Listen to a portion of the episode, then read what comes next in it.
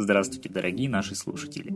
Рады постоянным слушателям и горячо приветствуем тех, кто подключается первый раз. Сегодня поговорим о Николае Чудотворце. Поводом послужил информационный резонанс в России, который произвела доставка мощей святого из Италии в храм Христа Спасителя. В столице ажиотаж, многокилометровые очереди, пробки. Люди стремятся поклониться и прикоснуться к святому. Предлагаем вместе со слушателями рассмотреть эту тему со стороны, которая отличается от официальной версии. Проанализировав источники, пришли к выводу и предположению, что прообраз Николая Угодника – это славянский бог Велес. Велес – второе по значимости божество в пантеоне древнерусских богов. Отвечал Велес за богатство и плодородие, земледельческие функции, а основа мировоззрения наших предков – это работа с землей и почитание даров природы. Велес часто наделяется и еще одним свойством – связью с миром мертвых. Считается повелителем загробного мира по некоторым версиям ученых. Эта версия как раз и дает возможность предполагать, что образ Велеса скрывается за Николаем Чудотворцем, который до сих пор считается покровителем достатка и заступником для мертвых в загробном мире. В русских сказках, в которых основным персонажем выступает имя Николая Чудотворца, как утверждают некоторые источники, заменило в народе имя великого языческого бога Велеса. На почитание русскими святого Николая указывают свидетельства иностранцев, которые пребывали на Руси в позднем Средневековье. Цитата.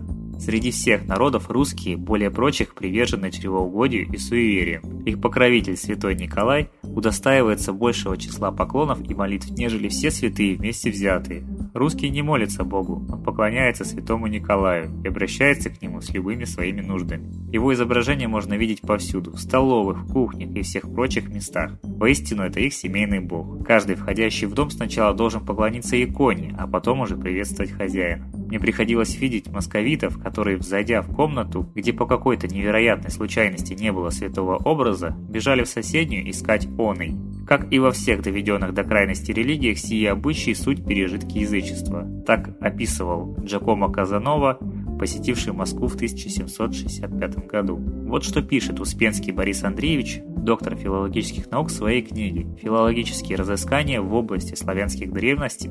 Реликты язычества в восточнославянском культе Николая Мирликийского. Географическое распределение культа волоса и культа Перуна на восточнославянской территории соответствует в общем распространению культа Николы и культа Святого Георгия.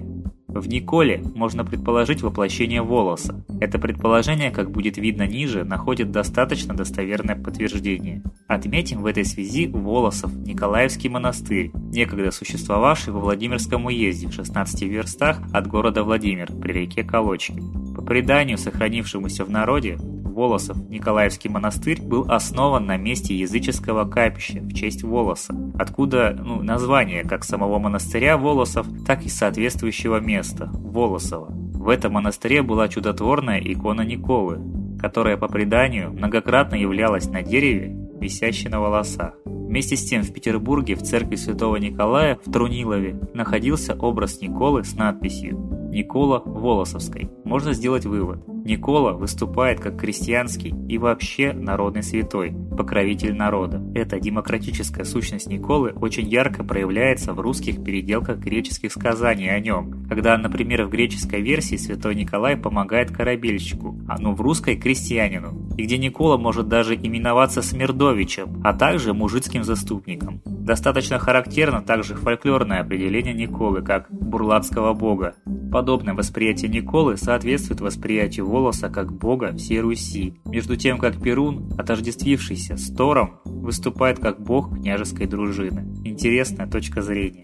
Выпуски проекта «Молитва за мир» становятся интереснее, когда в их создании принимают участие слушатели. Как вы считаете, Велес и Николай Чудотворец – это одно и то же? Пишите свои предположения, а также информацию, которой владеете в наших сообществах в комментариях по сегодняшним выпускам. Мы будем рады познакомиться и даже, может быть, ответить вам. А сейчас давайте послушаем песню замечательного автора Светланы Лады Русь.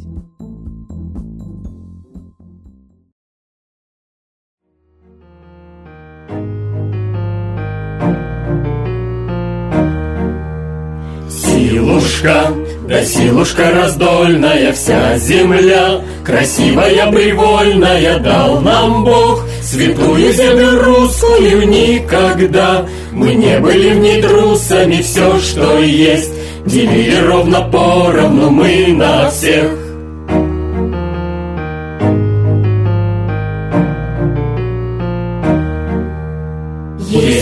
Нас из космоса родители нам они И боги и хранители весь народ. Семья одна огромная, сестры, братья И страна свободная и простор. Повсюду песни вольные, звонкий смех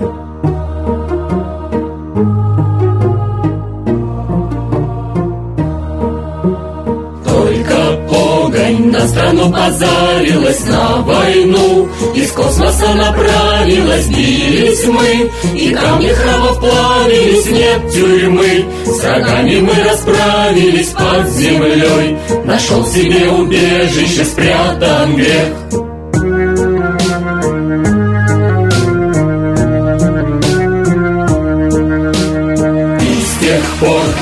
Погонь затаилась, тайный вор Пришел, беда случилась, разметала Нечисть нас поганая жадностью Раздором да обманами нет семьи Мы тешимся забавами, ждем утех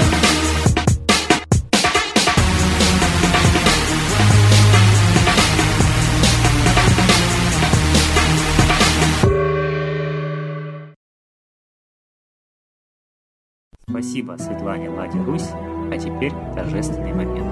Единая молитва за мир. Солнце, Митра, Ра, Майтрея, Над землей погибель реет, О России молим мы, Чтоб избавились от тьмы.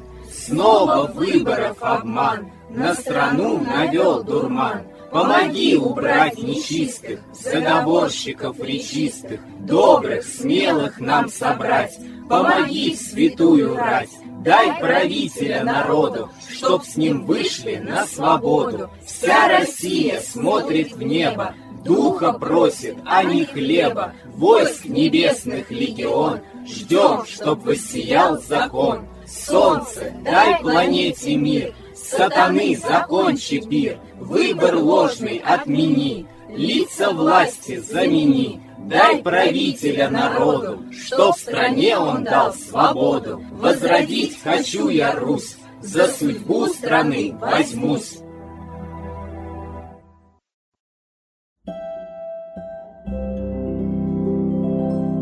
Спасибо всем, кто был сегодня с нами. Мы ждем вас в наших сообществах в социальных сетях, а также на следующих трансляциях. Приглашайте родных, друзей и знакомых. Оставляйте комментарии, оставляйте любую обратную связь. Мы очень-очень и рады. Ждем вас на следующих трансляциях.